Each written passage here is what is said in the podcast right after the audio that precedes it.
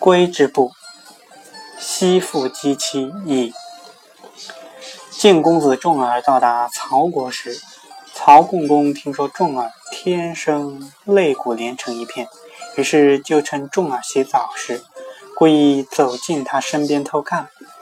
曹大夫西父姬的妻子说：“我看晋公子重耳的随从，个个都是将相之才，重耳在他们的辅佐下，日后一定能重返晋国，登上王位。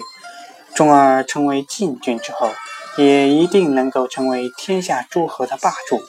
一旦成为霸主，便会诛伐以前曾经对他无礼的国家。那么，第一个遭殃的一定是曹国。你为什么不趁现在结交重耳呢？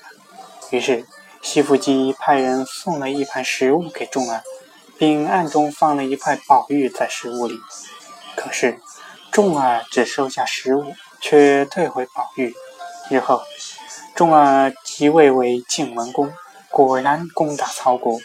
他念及西弗姬当年的后遇，特别下令藩军不得侵入西弗姬住的地方，